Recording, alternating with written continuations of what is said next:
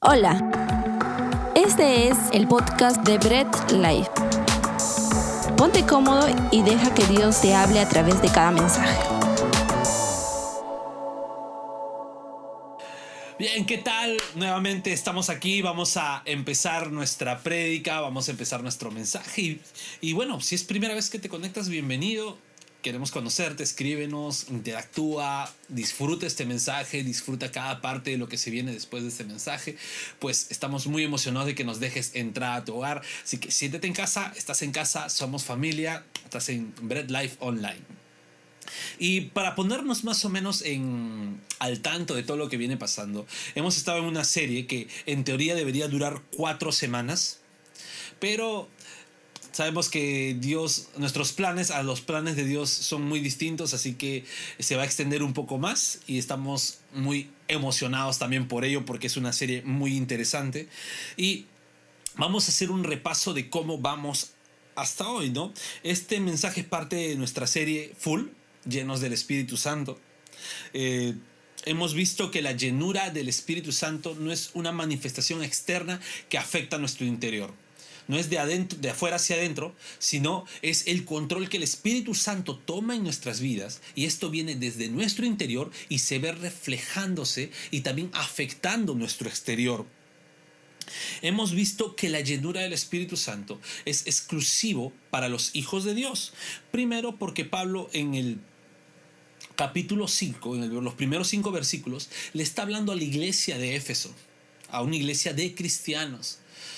Entonces le habla a cristianos. Y también porque los cristianos son los únicos que se dejarían controlar completamente sus vidas por Dios.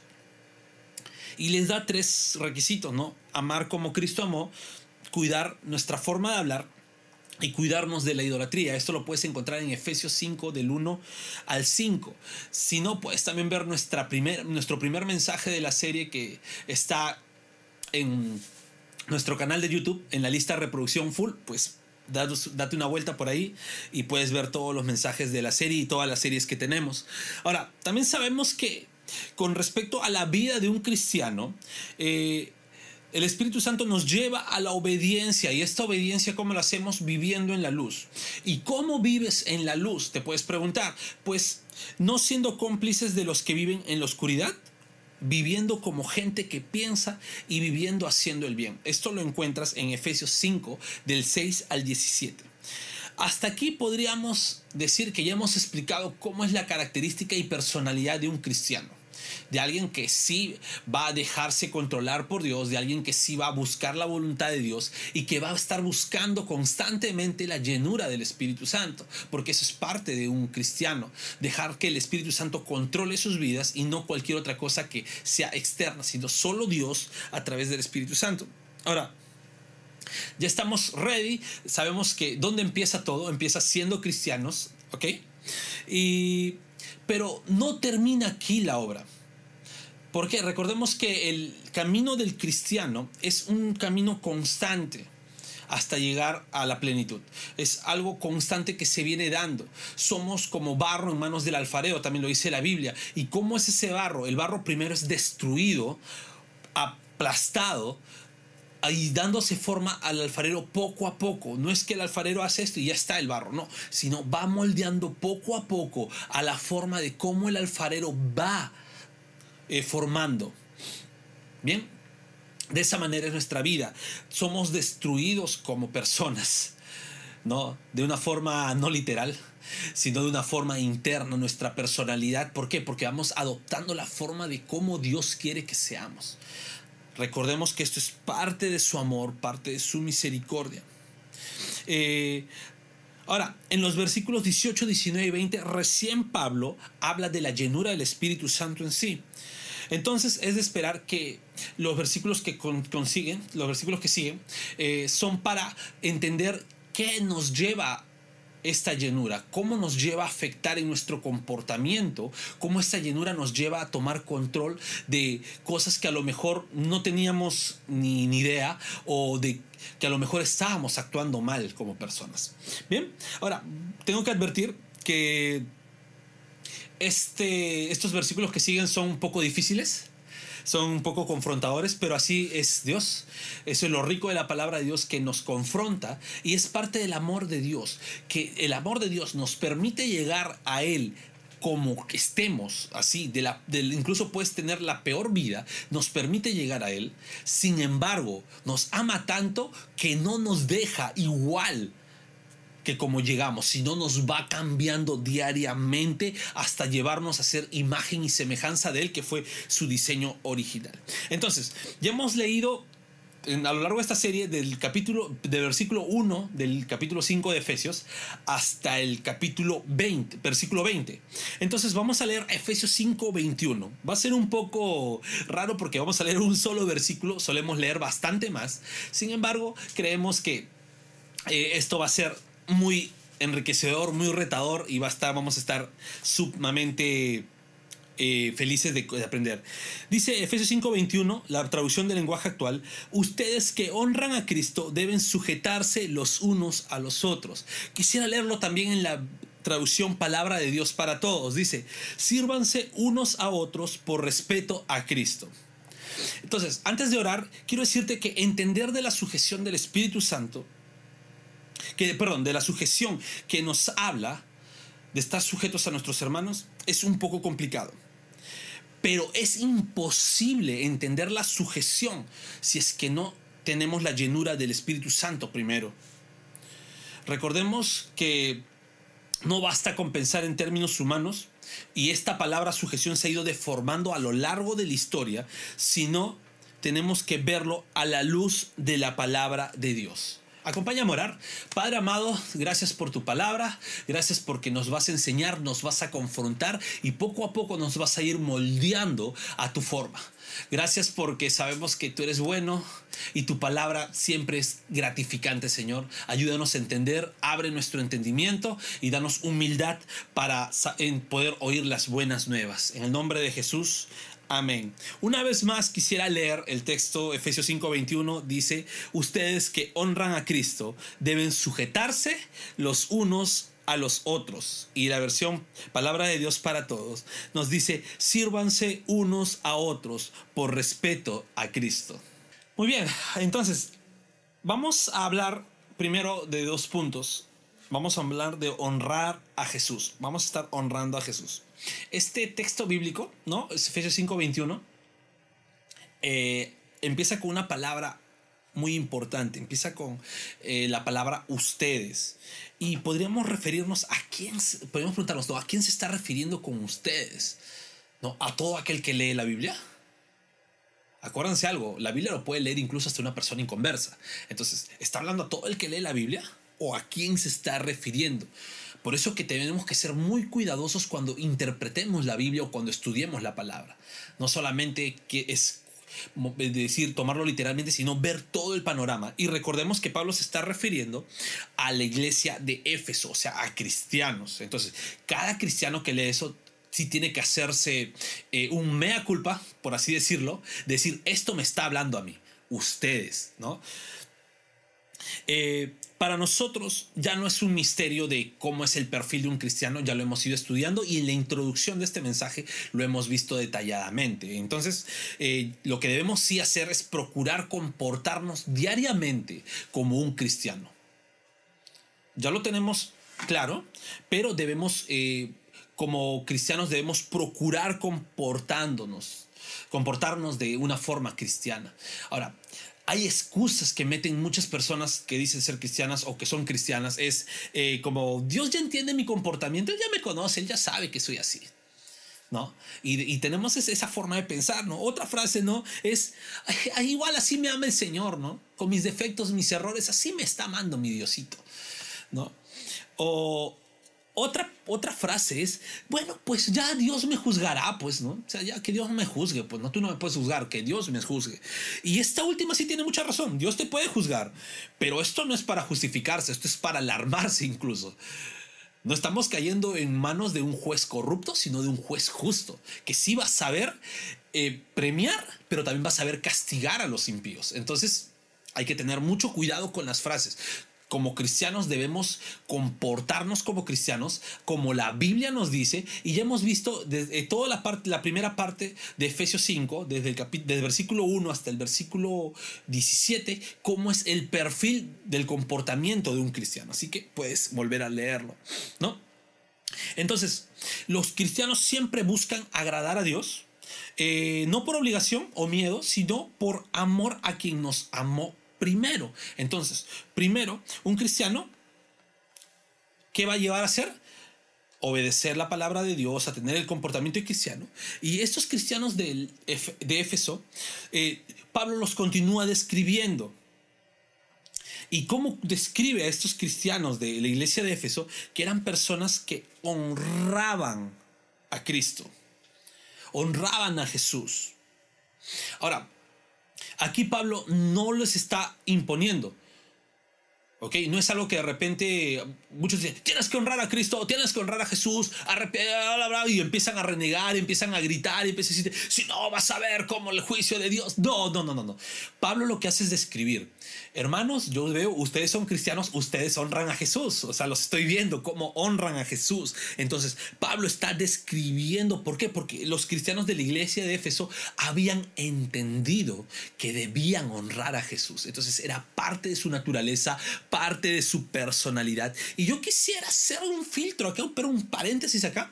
Esto de honrar a Jesús debería ser un filtro personal para primero para nosotros, para saber si estamos actuando como cristianos si de verdad estamos teniendo el comportamiento de un cristiano honrando a Jesús de forma natural.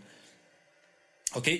Y también, como cristiano, eh, puede servir para analizar ¿no? Y por qué no decir juzgar, aunque esta palabra ha sido mal tomada siempre y mal vista, pero ¿por qué no juzgar? Porque la Biblia sí nos dice que podemos juzgar con santo juicio, con sano juicio a personas que dicen ser cristianos, ¿no? Recordemos que no se trata de decir que eres cristiano, sino se trata de ser cristiano.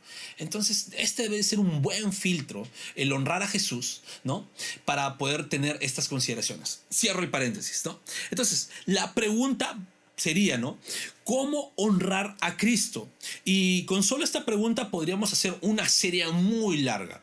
Podríamos tomarnos incluso un año de solamente una serie de cómo honrar a Cristo y me están dando ideas, así que puede ser el otro año.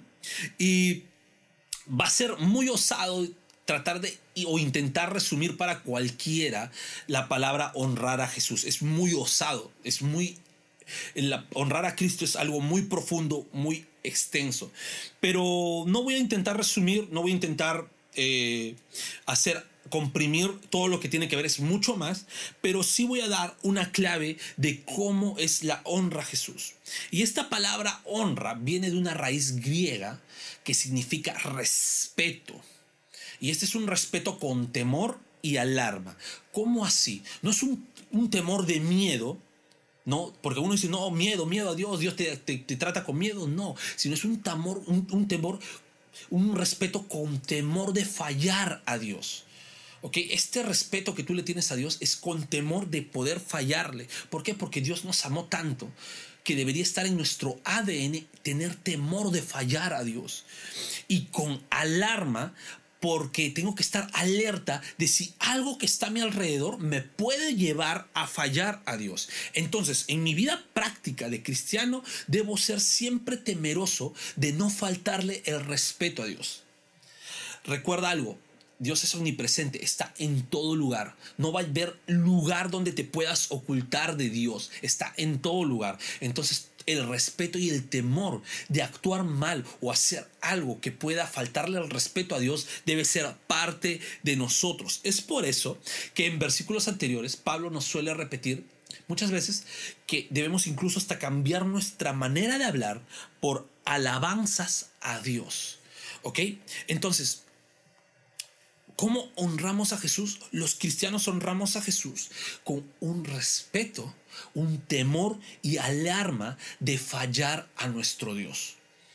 Bien, entonces ese debe ser nuestro perfil, ese debe ser nuestra manera de ser, debe ser nuestra manera de andar, nuestra manera de caminar como cristianos. Esto, ¿quién causa todo esto? La llenura del Espíritu Santo. Dice, ustedes que honran a Cristo. Entonces, la llenura del Espíritu Santo habla a cristianos que honran a Cristo de forma autoritaria, de forma impuesta, no, por propia naturaleza, por descripción. Las personas que nos ven tienen que decir, estos cristianos honran a Cristo. Bien, un segundo punto que podemos ver en este versículo, y a veces es tan, tan interesante la palabra de Dios que con un solo versículo podemos hablar mucho, incluso hay mucho más que hablar aquí, pero por cuestiones de tiempo y, y cuestiones de serie tenemos que regirnos a ciertas cosas. Pero un segundo punto de este versículo es sujetos unos a otros. Y esto es algo que la solamente la llenura del Espíritu Santo puede hacer en nuestras vidas. Esto es algo que la llenura del Espíritu Santo comienza a hacer en la vida de un cristiano.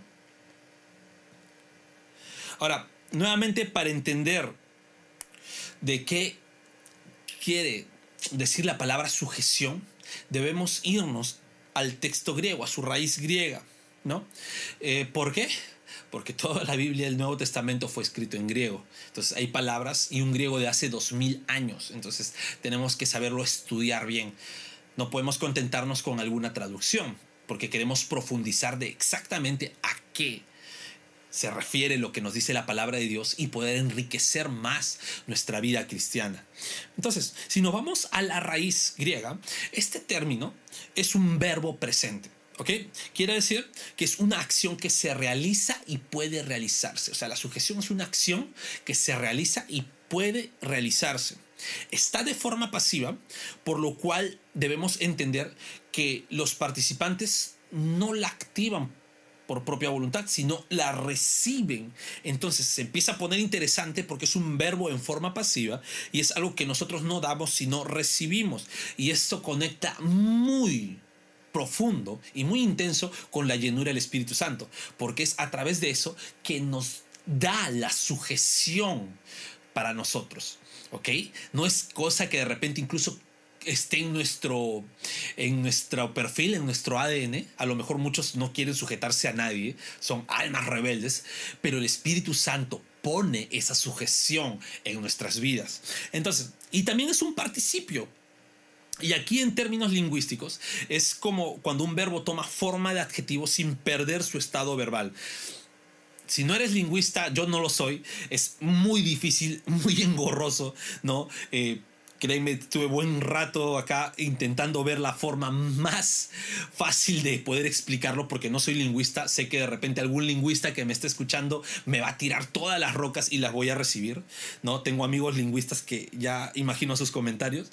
Pero vamos a traducir de una forma entendible esto en nuestro idioma. Recuérdense, estamos hablando de un griego de hace 2000 años creo que ni siquiera el castellano de, o el español de hace 100 años va a ser fácil de entenderlo por nosotros. Imagínense un griego de hace dos mil años. Entonces, una forma más coloquial, inclusive eh, la que menos aceptada sería por la Real Academia de la Lengua Española, de la palabra sujeción y aplicado a la vida cristiana, debe ser ustedes sujetantes. ¿Por qué? Porque somos personas que están siendo sujetos, sujetados y, en y sujetando. Entonces, es prácticamente esa sería la forma de traducir, la forma más arcaica, la forma más, eh, la menos bonita, la menos aceptada, debería ser sujetantes. ¿no? De repente alguno quiere utilizarla, no se la recomiendo, pero más o menos solamente es para entenderlo. Bien, ahora, esta sujeción no es una humillación.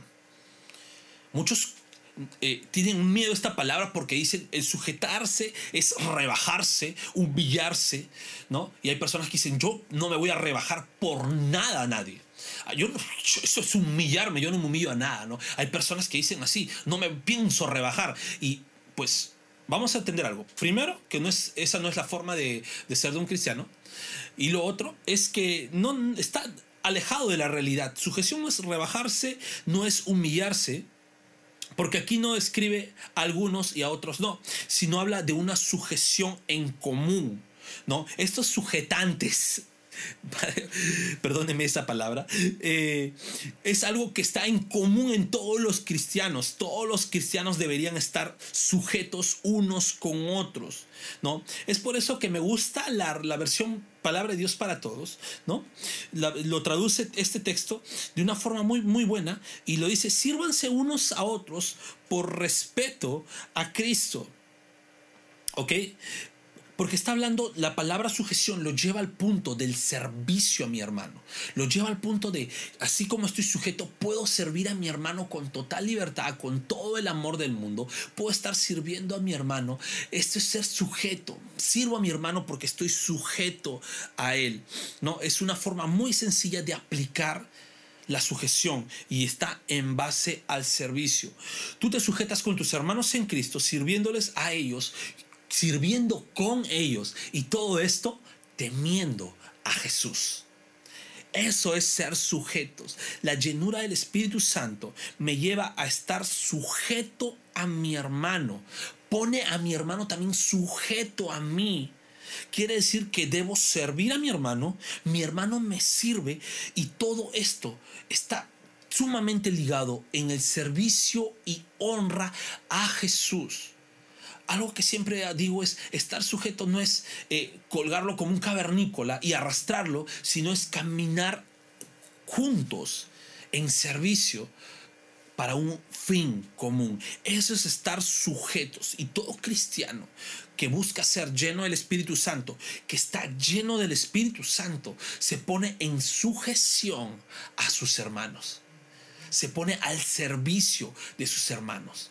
No se trata de algo que empiece en lo exterior y que pueda ser considerado, eh, ah, está bien lleno el hermano o está siendo llenado. No, tiene algo que ver que Dios moldea nuestro interior y me lleva a transformar mi exterior. Es algo muy profundo. Yo no puedo decir que soy lleno del Espíritu Santo si es que no tengo temor de Dios, si es que no tengo eh, servicio por mis hermanos o no estoy sujeto a mis hermanos. Esto es en primer lugar. Empezamos entendiendo qué quiere decir la sujeción y esta sujeción empieza en una sujeción con mis hermanos en Cristo, en el temor del Señor. La Reina Valera dice, sujétense, someteos unos a otros como al Señor. Entonces, de la misma forma nosotros debemos sujetarnos unos con otros en temor de Dios. Muy bien. Eh, quiero acabar con esto. Honra a Jesús con temor, con cautela, siempre siendo consciente de tus acciones. Okay, siempre meditando tus acciones, recuerda que como hijo de Dios, como cristiano es una prioridad que tú puedas honrar a Jesús.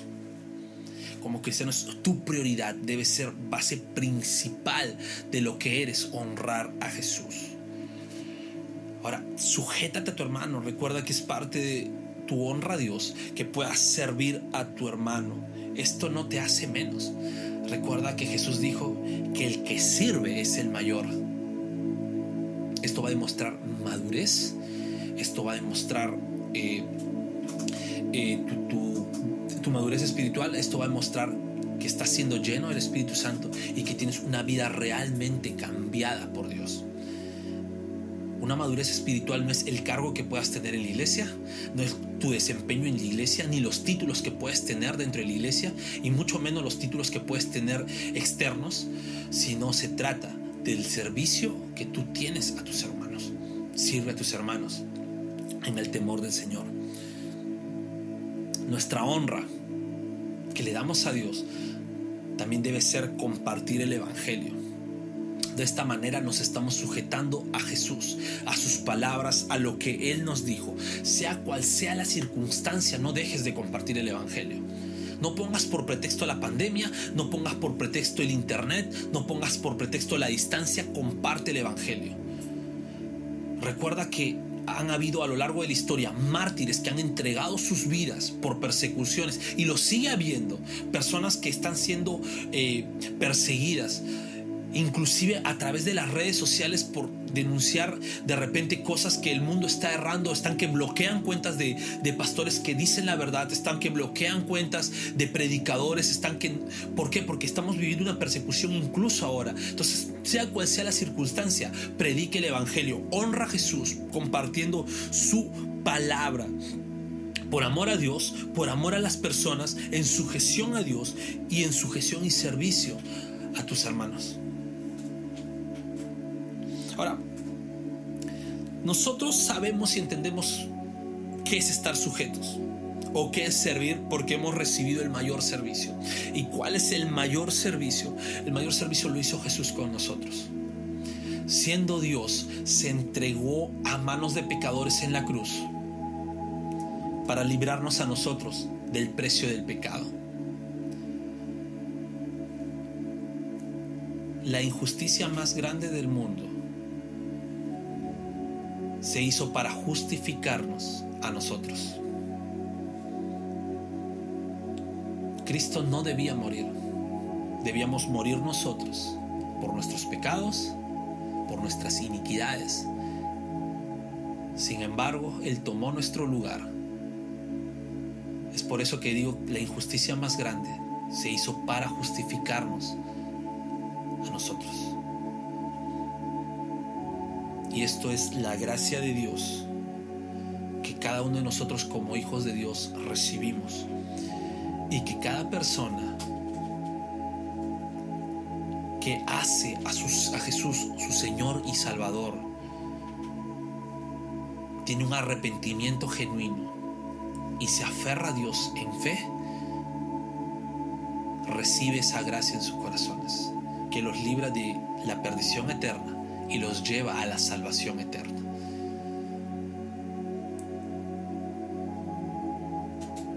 La palabra de Dios no vuelve vacía, afecta y transforma corazones. Y si primera vez escuchas esto, primera vez escuchas algo así y sientes esto que tu vida ha dado un giro de 180 grados y necesitas cambiar, necesitas arrepentimiento, qué bueno. No soy yo, es la palabra de Dios haciéndote entender que solamente es en Jesús que podemos tener la salvación. Acompáñame a orar. Padre amado, te damos toda gloria, toda honra. Alabamos tu palabra, te alabamos a ti, Señor. Dios, gracias por permitirnos compartir el Evangelio. Gracias por permitirnos también eh, ser instrumentos tuyos. No lo merecemos, pero tú lo planeas así. Señor. Dios amado, te pedimos primero eh, nuestros hermanos que han escuchado este mensaje sean aplicándolo, sean, lo poniendo, sean poniéndolo por obra. Dios, y nuestros, las personas que lo escuchan por primera vez, este mensaje sea plantado como semilla en sus corazones.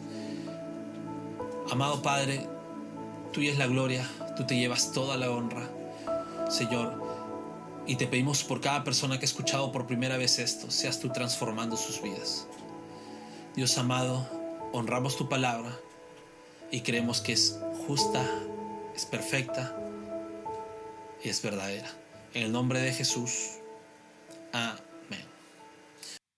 Gracias por escuchar el mensaje de hoy y no olvides compartirlo. Síguenos en nuestras redes sociales, Instagram, arroba Bread Life Family, Facebook Bread Life.